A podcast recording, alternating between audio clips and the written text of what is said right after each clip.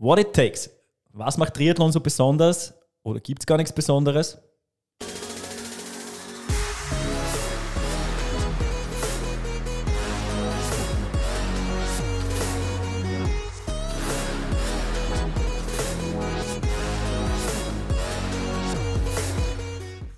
Herzlich willkommen zum Podcast von Sweet Spot Training.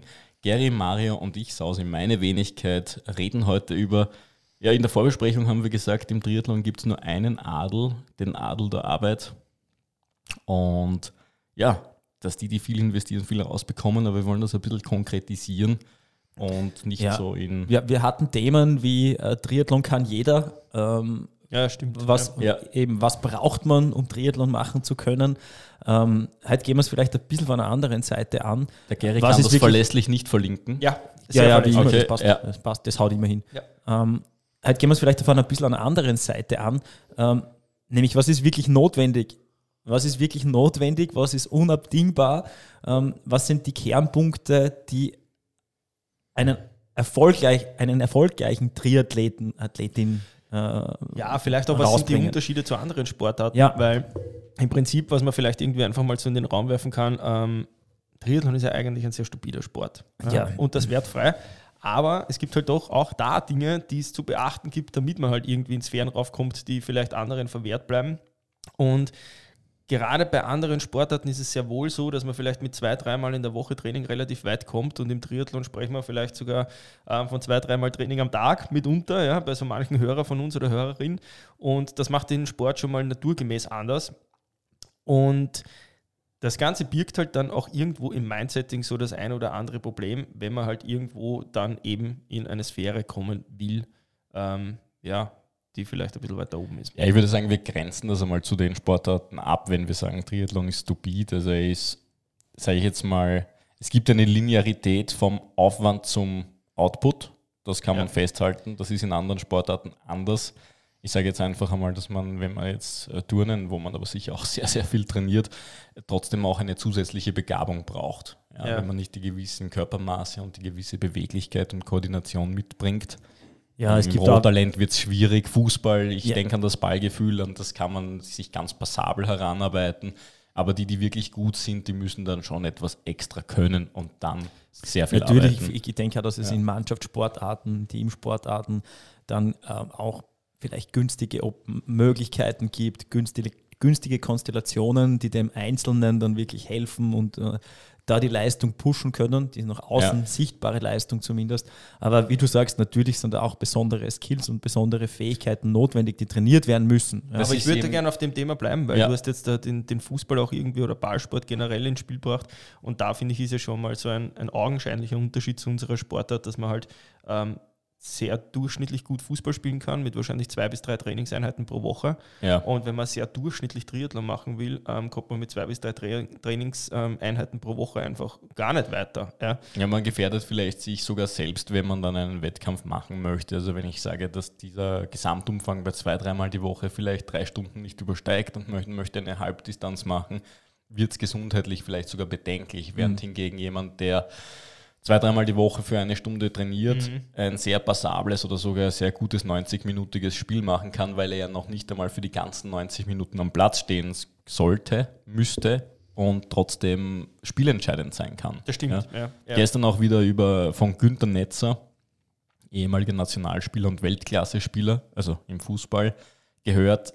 Er hat Leute als Manager dann später zum, zum HSV geholt und da sind sie Champions League, also damals hat man noch äh, Europacup-Sieger gesagt. Ähm, Damals war der HSV auch noch gut. ja, ja, aber äh, der hat gesagt, er hat Spieler engagiert aus der zweiten Liga, die nicht kicken konnten, aber Ja. kopfballstark waren. Und was ich Mhm. damit sagen möchte, ist, wenn man 1,60 groß ist, ist man vielleicht nicht kopfballstark. Das heißt, man muss etwas mitbringen, was man vielleicht sehr gut kann, isoliert sehr gut kann und das kann reichen. Und dieses Isolierte reicht im Triathlon nicht mehr, weil du auf recht verschiedenen Sportarten, die dann wieder geradeaus in eine Richtung gehen, trotzdem einfach viel investieren musst. Also du wirst, oder von Torleuten habe ich gehört, die brillant sind, einen leichten Bauchansatz haben, aber trotzdem alles gehalten haben. Ja, ja. Weil ja. sie unglaublich gut springen konnten, weil sie ja Gefühl gehabt haben, eine Antizipationsfähigkeit, sprich schon von Haus aus was gekonnt haben, Während hingegen, wenn du im Triathlon eine recht hohe V2 Max hast und nichts trainierst, wirst du auf der Langdistanz und auf der Halbdistanz auch nicht weit kommen. Noch nicht einmal auf der olympischen Distanz,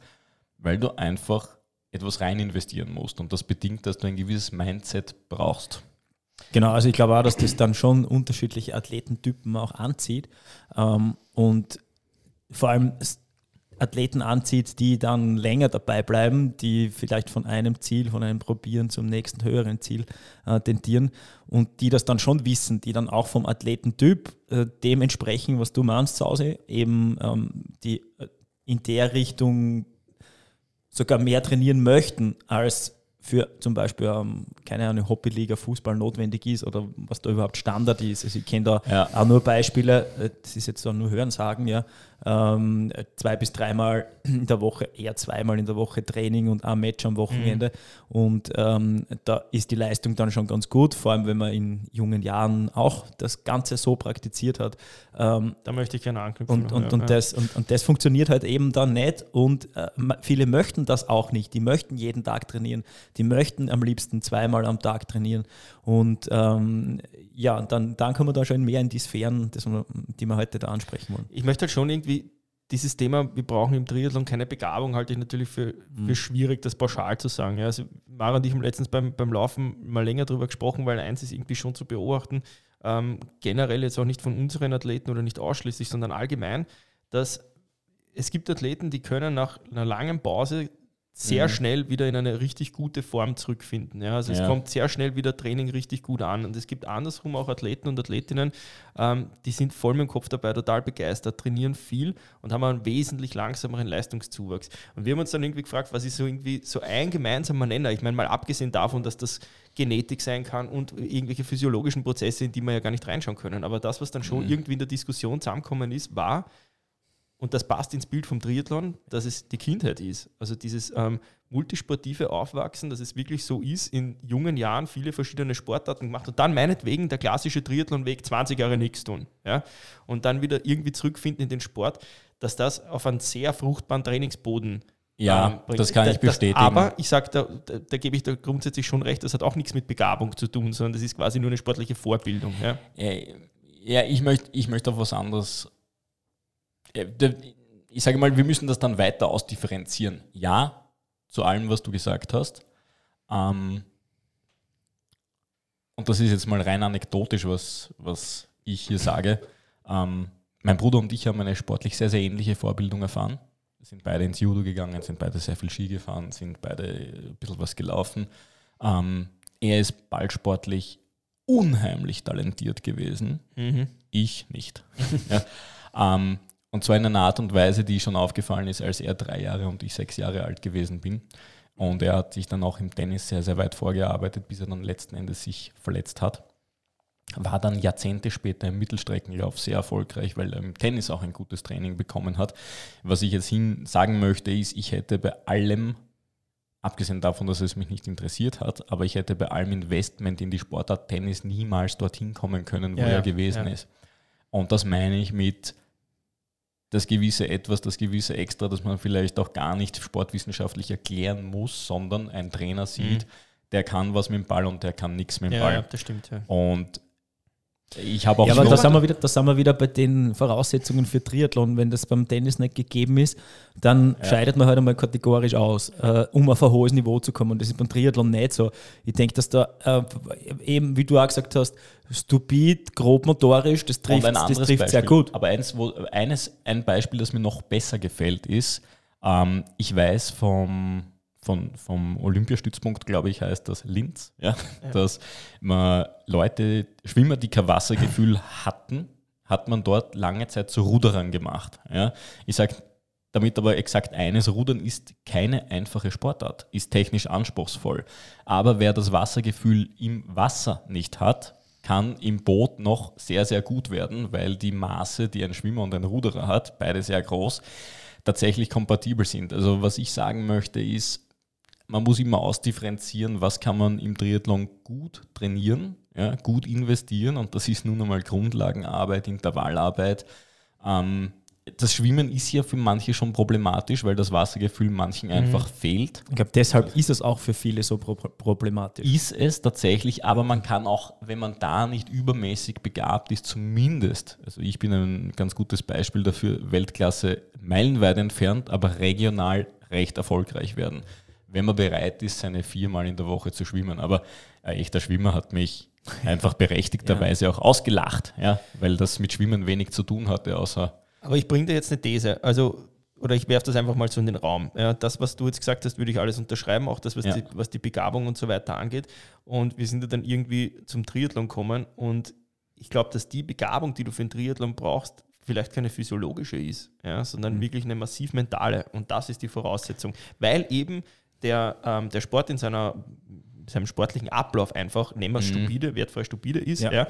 Ähm, aber diese mental, dieses mentale Setting, und das, das sehen wir ja jeden Tag in der Arbeit auch mit Athleten und Athletinnen, macht einfach im Endeffekt dann den wesentlichen Unterschied. Das kann man zum einen schon mal ganz klar beobachten, selbst im ultrabreiten Sport, ja, zwischen ähm, wie gut funktioniert eine Langdistanz, wie lang kann ich irgendwie Ja. eine Spannung aufrechterhalten, einen Fokus aufrechterhalten. Funktioniert aber genauso auf der Sprintdistanz, je selektiver dann das Niveau wird, wie lang kann ich mich oder wie intensiv kann ich mich wirklich ans Limit treiben über eine Stunde, was natürlich eine wahnsinnig hochintensive Belastung Mhm. ist. Da sind wir noch gar nicht irgendwie bei körperlichen Talenten oder so irgendwas, sondern da geht es dann wirklich darum, wie kann ich mich salopp gesagt ausklinken. Ja? Und das macht schon viel aus. Und dasselbe ist, ein Satz noch, im Trainingsbetrieb. Diejenigen, die das mental aufrechterhalten können, dass sie sich in der Woche, sagen wir mal, mindestens 14 Einheiten, vielleicht 21 Einheiten in der Woche ja, motivieren und das durchziehen, als ist das einfach fix gesetzt, die haben das Mindsetting, was es für den Sport braucht, um weit raufzukommen. Das, glaube ich, ist dann schon auch als Begabung in Ja, irgendeiner Weise ja. zu titulieren. Ja, und das, was mit der Kindheit gesagt worden ist, kann ich eben auch unterschreiben, weil ich in meiner früheren Berufslaufbahn im Firmenfitnessumfeld einfach gesehen habe, und das wird die Zahl der Leute, die ich jetzt gleich nennen werde, wird immer größer. Wir haben immer mehr Leute, die in der Kindheit rein gar nichts gemacht haben. ja. ja. Ich habe sehr beleibte Menschen gesehen, die trotzdem Fortschritte erzielt haben. Ähm, ich streiche das trotzdem, die Fortschritte erzielt haben und wenn man nachgefragt hat, hatten die eine sportliche Kindheit, eine bewegte Kindheit zumindest. Ja. Was jetzt auf uns zurollt, aber das ist ein gesellschaftliches Metathema, sind Kinder, die nie Sport gemacht haben, jetzt schon ins Erwachsenenalter Stimmt, ja. gekommen sind, auch schon jenseits der 30 sind und da wird es mit dem Wettkampfsport, und das ist wieder rein anekdotisch, was ich hier erzählen kann, weil ich tatsächlich das Gefühl habe, dass es gewisse Schaltungen im Gehirn gibt, die zwar noch immer aktiviert und, und, und sei jetzt mal auch geknüpft werden können, aber nicht mehr im gleichen Ausmaß, wie wenn du in der Kindheit bereits etwas gelernt hast. Also ich hatte einen Athleten, der sehr brav trainiert hat, wirklich 1A. Aber er ist keine Wildsau gewesen bei intensiven Einheiten. Da war immer ein geistiger Vorbehalt da und ich weiß nicht, ob ich das aushalte und keine Ahnung was. Und der hatte einfach keine sportliche Kindheit. Und ich bin der Ansicht, dass wenn Kinder sich im Spielerischen schon einmal ihre Grenzen kennengelernt haben, das ist unheimlich wichtig, ähm, dass für eine spätere leistungssportliche Karriere eine unheimliche Relevanz haben kann. Mal Ja. abgesehen vom Motorischen. Also wir haben, Ja. da, wir haben davor Abgesehen darüber davon, plaudert ja. ähm, von einem Kollegen von uns, Volksschullehrer, der sagt, ähm, wenn es eine neue Klasse gibt mit 30 Schülern und er sagt, ja, 30 Sekunden lang mit geschlossenen Augen am rechten Fuß stehen, einbeinig, dass es zwei Schüler schaffen. Ja. Das ist, das muss man sich mal kurz vergegenwärtigen, was das heißt. Ja? Also das sind eigentlich hart gesagt Menschen, die dürften ja nicht einmal zu Fuß gehen. Ja? Also die sind ja nicht trittsicher in Wahrheit. Ja? Und da, das ist, dieses Problem ist, wie du sagst, ein gesellschaftliches Thema natürlich und das wird immer mehr und mehr, aber das wirkt sich früher oder später natürlich auch massiv auf den Leistungssport aus, nämlich nicht in der Spitze, sondern in der Breite. Und die Breite, die Das Spitze braucht aber die Breite. Genau und das so ist das es, ja. Problem, das wir haben in Österreich gerade haben. Dass wir viel zu kleine Spitzen früh extrahieren und glauben, dass aus diesen Kunstprojekten was wird. Ja. Und dass man die Breite viel länger mitziehen müsste. Ich würde sogar behaupten, ins späte Teenageralter, in die frühen 20er und Leuten nicht mit 18 Jahren klar macht, danke, Bundesheer fertig oder Jedenfalls keine mit Ahnung was wieder schauen. Pubertät, wa- was Ja. ich jetzt nicht irgendwie vom psychologischen her meine, sondern tatsächlich vom physiologischen, Ja. ähm, weil einfach spätes Wachstum und so weiter einfach so viel diktiert, was die Leistungsfähigkeit nachher angeht, kennen wir alles. Ähm, Ja, aber das bringt uns eigentlich zurück halt, zum, zum Triathlon-Thema, dass wenn jemand ähm, arbeiten möchte er in unserem Sport gut aufgehoben ist. Ja. Und ich sage jetzt noch etwas anderes Provokantes, weil ich gerade bei einigen Kinder- und Jugendgruppen sehe, dass da zu viel gearbeitet wird, zu früh zu viel gearbeitet wird und man den Kindern durchaus noch die Kindheit lassen sollte und Ja, sie nicht motorisch kastrieren sollte auf, Ja, auf die ich- drei Sportarten. Ich grätsch da rein. Äh, zu viel würde ich gar nicht sagen, vielleicht zu einseitig, ähm, zu spezi spezialisiert schon Ja. gearbeitet wird ähm, und eben dieses Multisportive vernachlässigt wird. Ähm, was, was sicher gut ist, ist in, in jungen Jahren auch schon eben eine Bereitschaft dafür, ähm, auf eine Bereitschaft hinzuweisen, dass man durch Tun, durch Arbeit, durch ähm, wie auch immer Investitionen in den Sport was weiterbringen kann. Ähm, ich glaube, dass das auch viel verloren geht, ähm, wenn du da ansprichst, nicht 30 Sekunden auf einem Bein stehen. Ähm, das schließt dann natürlich auch andere, andere Rolle, Salto. äh, Das schließt dann andere Bewegungen schon mal kategorisch aus.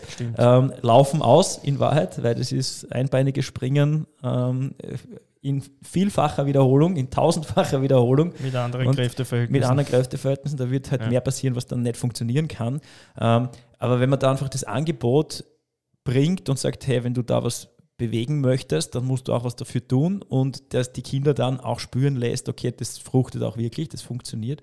Ähm, ich glaube schon, dass man das dann auch als Entwicklung eines Talents sehen kann, wenn eben dann, wenn sich herauskristallisiert, dass manche lieber arbeiten und Ja. noch mehr tun in eine Richtung als andere und daraus Ja. dann auch wieder die, die, die, die Sportartenspezifik ja, definiert wird. Das ist eben ein ganz schwieriges Thema, weil auf der einen Seite Ja. sagt die Literatur auch, und ich glaube, wir Trainer, wir Trainer bestätigen das, und wir sagt es mir bitte, wenn ihr das nicht tut, dass die Umfangausdauer, die wir im Triathlon im Erwachsenenalter trainieren müssen, keine speicherbare Fähigkeit ist, wenn wir sie im Kindes- und Jugendalter zu früh trainieren, weil da das Schnelligkeitspotenzial, die Beweglichkeit, die Kraft, die äh, viel wichtigere Ressourcen sind. Also ich sage, oft sehe ich Kinder viel zu viel stupiden Umfang trainieren, der später seine volle Berechtigung hat. Ja. Ich bin der größte Umfang-Fan hier am Tisch, vermutlich, aber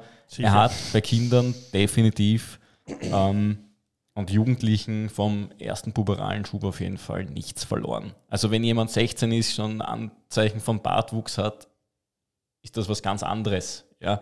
Wenn man merkt, dass der hormonell auch belastbar ist. Auch da muss man behutsam umgehen, das System der Äh, Progression nicht außer Acht lassen. Aber wie gesagt, ich würde es gar nicht so sehr da äh, aus Entwicklungssicht sehen, sondern eben auch viel mehr die mentale Komponente mitnehmen. Ähm, Stupid äh, beinhaltet auch immer, dass das einmal langweilig werden könnte. Und äh, ich glaube, dass man auf das vorbereitet Radfahren sein wird nicht langweilig. Ja, ja, jeder Tritt unterscheidet sich vom Ja. nächsten. Äh, eklatant. Ein Ja, ja. Kunstwerk, jeder Tritt. Ja, genau. ähm, aber ich glaube, auf die- dieses Mindset äh, hinzuarbeiten und äh, keine Langeweile entstehen zu lassen, eben durch Abwechslung. Diejenigen, die viel arbeiten möchten, die viel tun können, äh, möchten, können das ja auch tun, aber halt dann vielleicht auf Mhm. äh, viele un unterschiedliche Wege und Ja. nicht immer auf dem gleichen. Ähm, und das Talent da, meiner Meinung nach, ist das da- ein, eins der wichtigsten Talente im Triathlon, eins der wichtigsten deshalb, weil natürlich ein ganz schnelles Laufen oder ganz schnelles Schwimmen, wie es im Hochleist Höchstleistungssport im Triathlon heutzutage notwendig ist, auch andere Talente voraussetzt.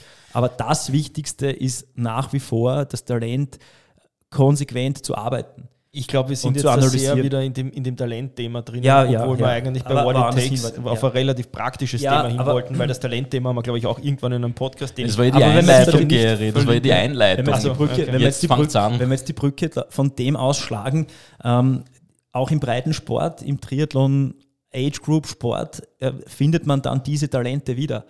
Und das ist schon was, was man, wa- was es braucht. Es braucht eben die Kontinuität, es braucht das, das Mindset zu sagen, okay, es hat vier Grad, es, es regnet und ich gehe trotzdem raus. Ja, ich schließe da an. Ich glaube, dass auch selbst da noch immer jetzt da Missverständnisse entstehen. Ich würde sogar so weit bringen, weil dann immer wieder heißt, naja, ich bin ja kein Profi. Ja, das ist, glaube ich, der Riesenunterschied zu dem Sport und zum Fußballprofi, weil der Darf Fußballprofi trainiert dann. Nein, warte mal ganz kurz noch. Das muss ich, den Satz muss ich jetzt fertig sagen, sonst verliere ich ihn. Aber es ist wesentlich, dass man, äh, wenn man irgendwie zweimal in der Woche Fußballtraining hat, ja, das, das ist eine ganz andere Sache. Aber Ja. in dem Triathlonsport, wurscht auf welchem Niveau, ist es einfach so, dass das zum zum Basistraining gehört. Also das ist eigentlich Grundvoraussetzung, dass man sagt, wenn nicht draußen brutales Glattes ist im Sinne von Verletzungsgefahr, dann gibt es eigentlich keinen Ausritt für nicht laufen gehen. Ja? Und das hat dann nicht irgendwie den Anspruch, dass man ja Profi sein sollte oder sonst irgendwas. Nein, das ist, so funktioniert Triathlon im Breitensportsinne und auch in einem gewissen Umfang leider. Ja? Ähm, dann müssen wir einfach mal sagen, was ist wofür notwendig. Und ich würde sagen, Breitensport heißt Sprint und olympische Distanz. Ich, Nein, ich, ich, mach mal alles. Ich, ich möchte das einmal simplifizieren, weil das die kürzesten Distanzen sind, die wir kennen. Und das impliziert, dass alles, was auf Halbdistanz und, und Langdistanz geht, automatisch gleich viel oder mehr ist. Würde ich nicht einmal sagen, ja, weil ich würde nämlich, ich würde ich würd so. Vom ähm, Aufwand her. Machen wir es machen fest, ja. Ähm, wir sprechen jetzt von, du willst wurscht auf welcher Distanz, mhm. im, in der oberen Hälfte des Ergebnisfeldes sein. Okay, das ist so. sehr konkret, passt. Der, dann würde mir eines auffallen, die Vermeidung, also Kontinuität und die Vermeidung von allzu großen Trainingslöchern. Ja. Genau. Das Skippen von Trainingseinheiten aus, aus reiner Willkür ja. und wenig Lust. Bequemlichkeit. Eine, ja, Bequemlichkeit gesagt, ja. ist eine der Sachen, die mir am meisten missfallen Mhm. Ja, weil der innere Schweinehund dann einfach gefüttert wird und auch größer wird. Ich sage immer, eine mhm. aus diesem Grund entfallene Einheit vergrößert die Wahrscheinlichkeit für die zweite, dritte, vierte. Wo machst du es fest? Es ist der Anfang vom Ende. Ja.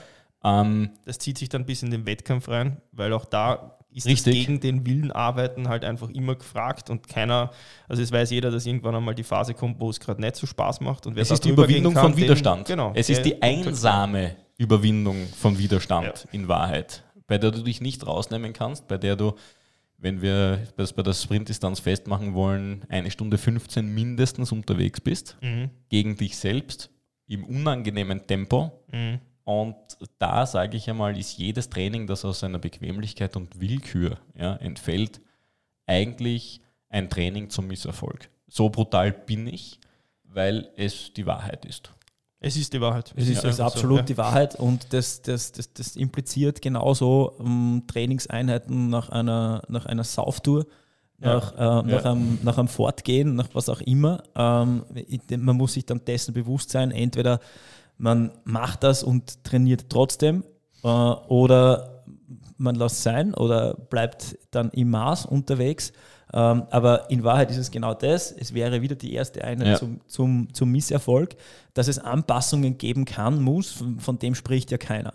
Also äh, dementsprechend äh, Einheiten nach extrem harten, langen Arbeitstagen, ähm, Intervalle zu laufen auf einem hohen Niveau, die sehr äh, energetisch sehr fordernd sind, die mental sehr fordernd sind na, das, das ist dann ein anderes Paar Schuhe. Aber, aber, aber, man, kann, man kann Alternativen machen. Was das Worst Case ist, dann diese Einheit ausfallen zu lassen, ähm, eine Alternative zum, trotzdem zu absolvieren, in der Situation der Plan A.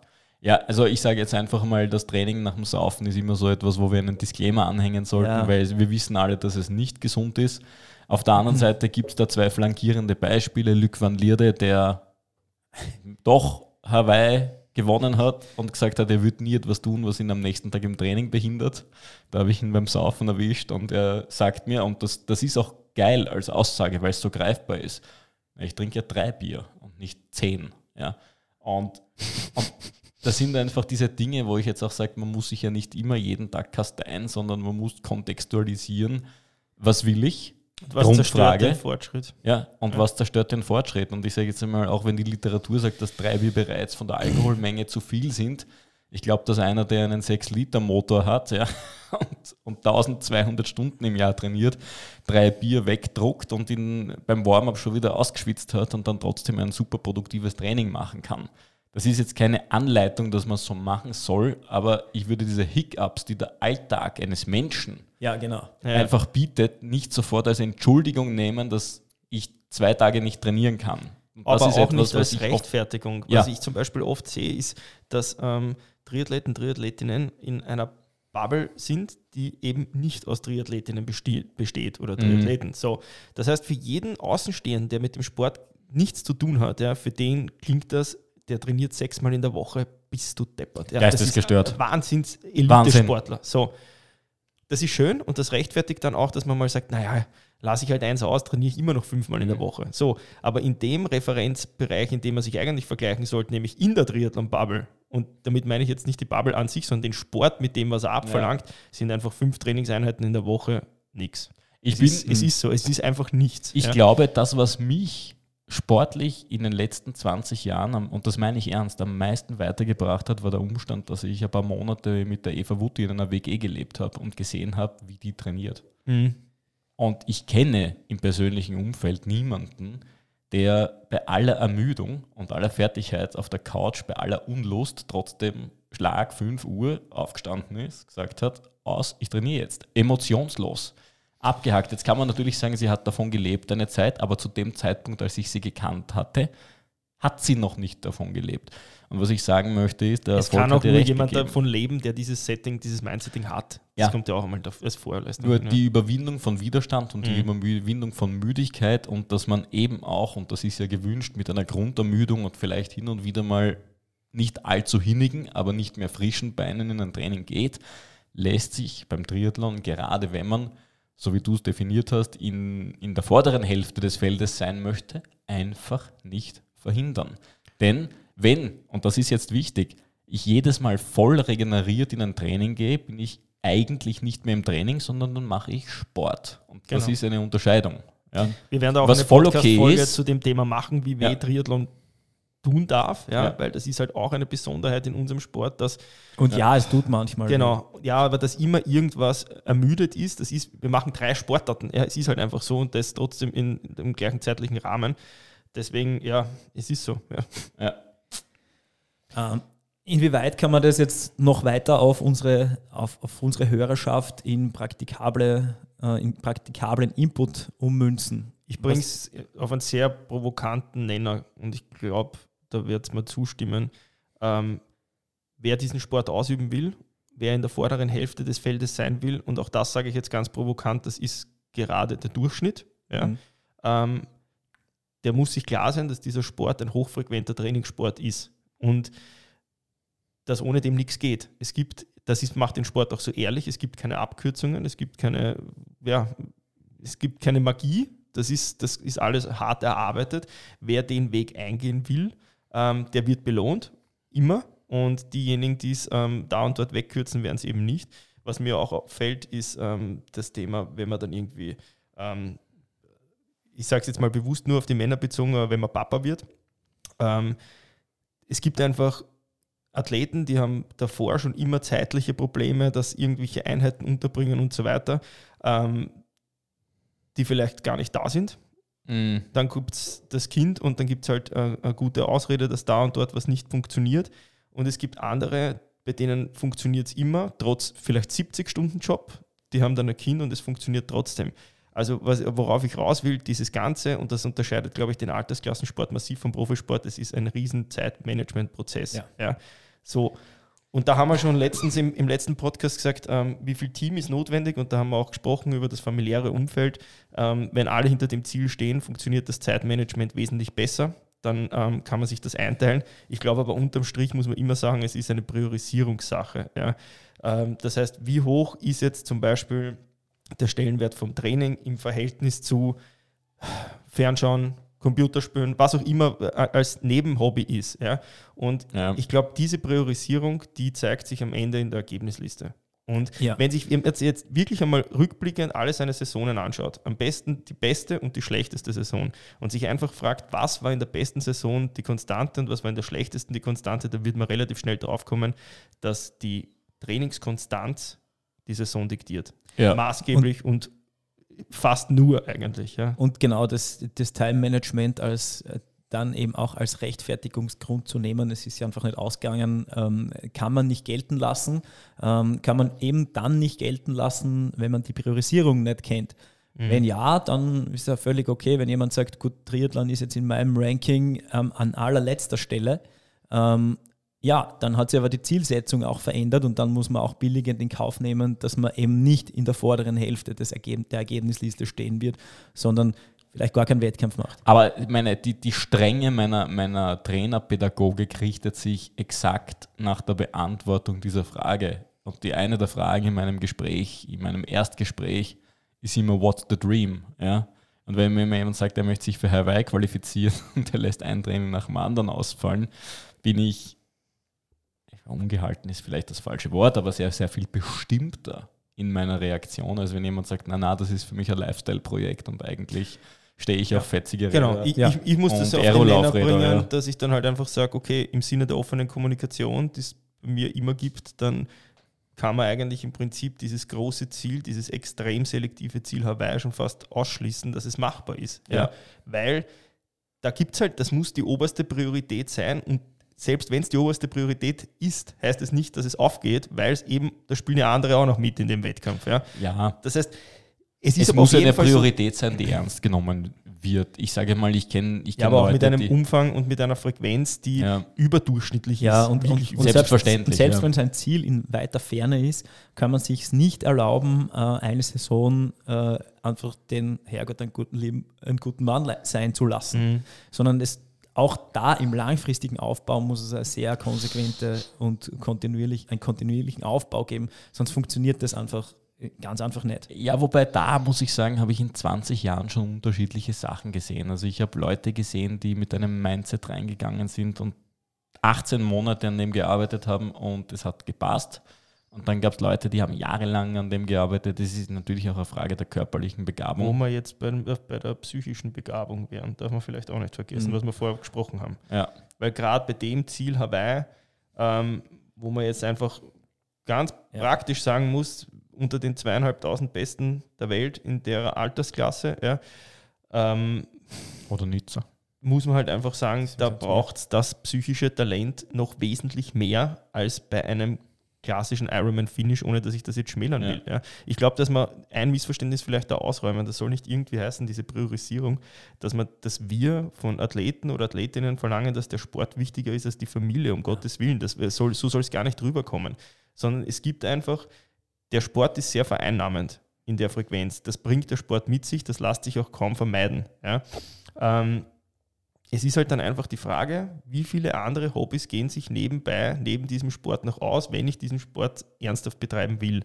Und da hast das du vorher richtig gesagt, Hause, derjenige, der sagt, das ist ein Lifestyle-Projekt, dann gibt es auch eine ganz andere äh, Anforderung an das Ganze. Ja. Wenn, wenn der sagt, ich möchte den Sport einfach machen, weil ich möchte halt im Jahr meine zwei Sprintdistanzen finishen, ja, um Gottes Willen, der wird keine 21 Trainingseinheiten in der Woche brauchen. Ja. Na, Aber noch nicht einmal im Monat wahrscheinlich. ja, genau.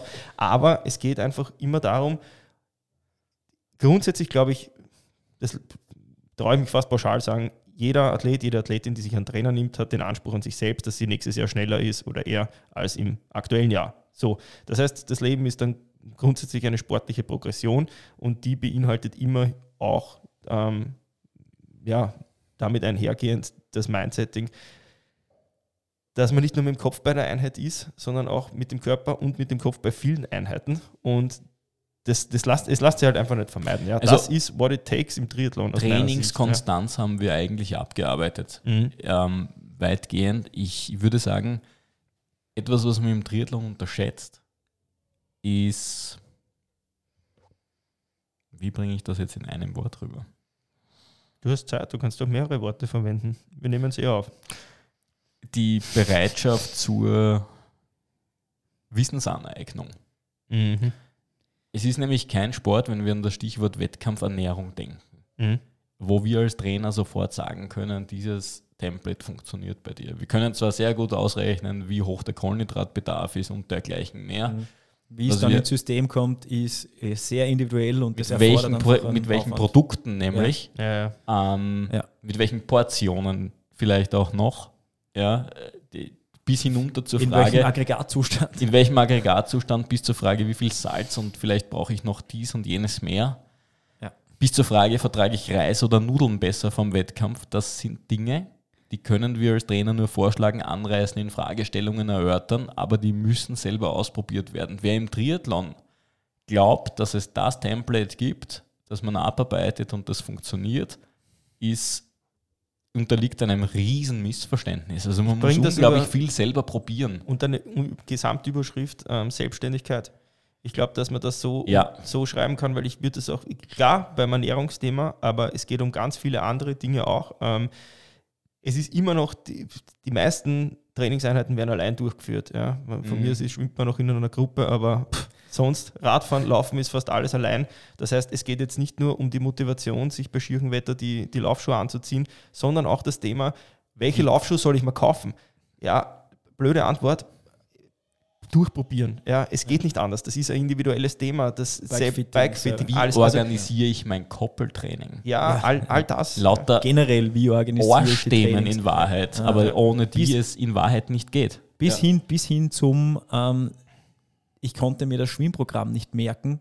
Ja, finde eine Lösung dafür. Ja. Es gibt Möglichkeiten, aber das ist nichts, wo man als Trainer den Athleten, die Athletin an die Hand nehmen kann und sagen kann, okay, Ja, So Bereitschaft geht das. zum Wissenserwerb und eine Lösungskompetenz sind unabdingliche Sachen, bei denen ich auch sehr erfolgreiche, also sehr erfolgreiche, sehr begabte Quereinsteiger und Quereinsteigerinnen erlebt habe, die bei der Sportart Triathlon auf einmal überfordert gewesen sind, weil du tatsächlich auf einmal sehr viel managen musst.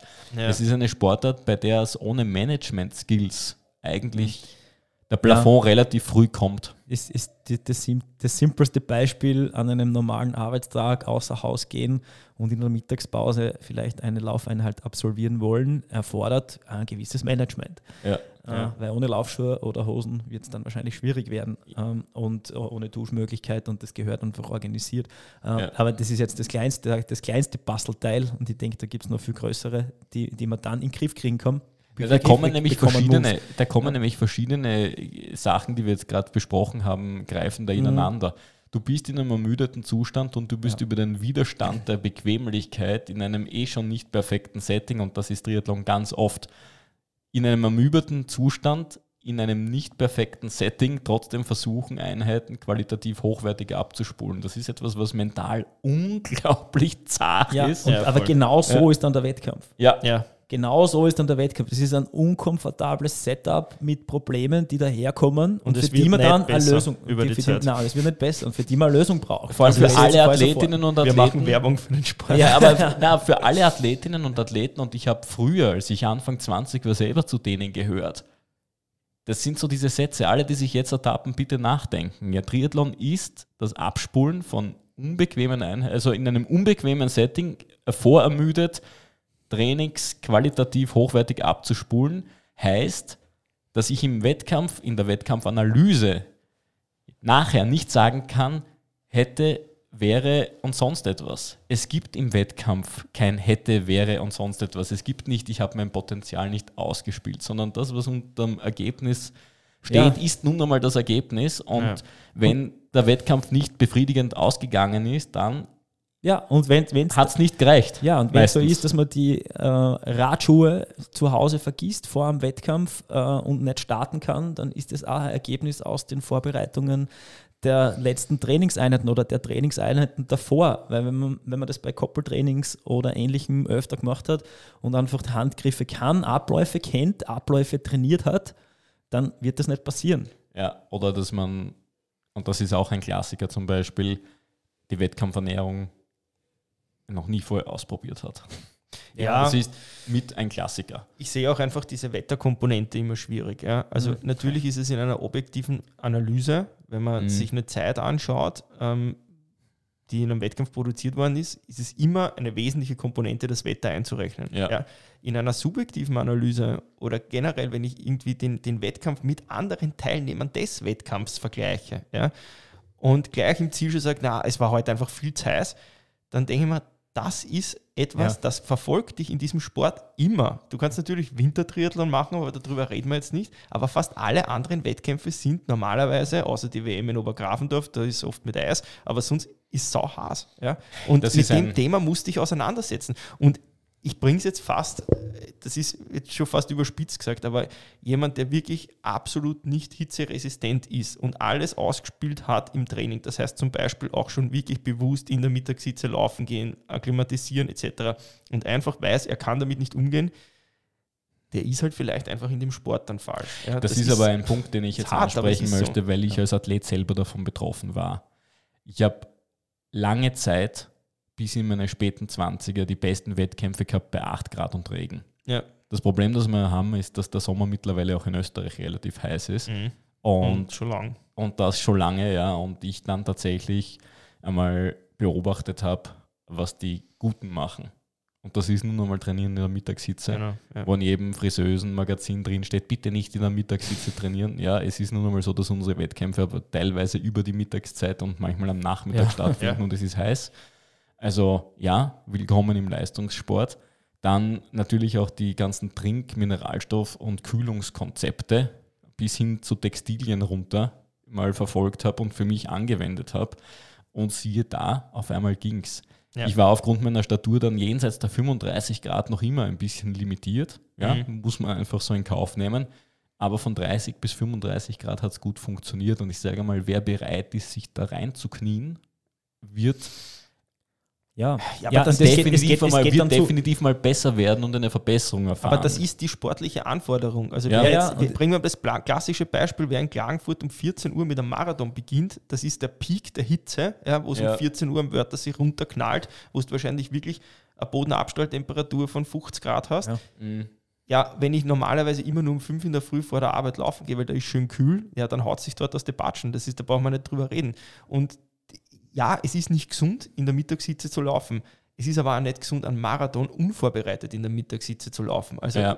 das ist Außerdem- what it takes. Ja, Außer, außerdem kann man, muss man das auch machen, um dann auf eventuelle Probleme erst zu kommen. Beispielsweise gibt es da auch Athleten, Athletinnen, die äh, bei einem äh, komplett nassen Trikot äh, oder Wettkampfanzug einfach Magenprobleme kriegen, Ja. Magenkrämpfe so. kenne kriegen. ich von mir selber. Und, ja, und, und das ist einfach nur darauf, zurück, darauf zurückzuführen, dass der Anzug in dem Bereich dann plötzlich zu sehr kühlt Ja. und Ja. zu nass ist. Ja. Ähm, wie sollte man darauf kommen, wenn man gemütlich in der Früh eben um 5 Uhr aus dem Bett steigt und vielleicht noch äh, leicht angeschwitzt heimkommt? Ja, genau. Wird's- da kann ich zumindest ausgehen. gleich Ja. von mir sagen, ich habe das dann so gemacht, dass ich in Klagenfurt unter keiner Dusche mehr durchlaufe, auch wenn es verlockend ist bei 40 Grad. Ja. Aber ich weiß, wenn der Einteiler nass ist, dann ist, ja, ist der Bauch so kalt, da kriegst du halt überhaupt keine Performance mehr zusammen. Es ist auch dasselbe mit, mit der ganzen Ernährung. Also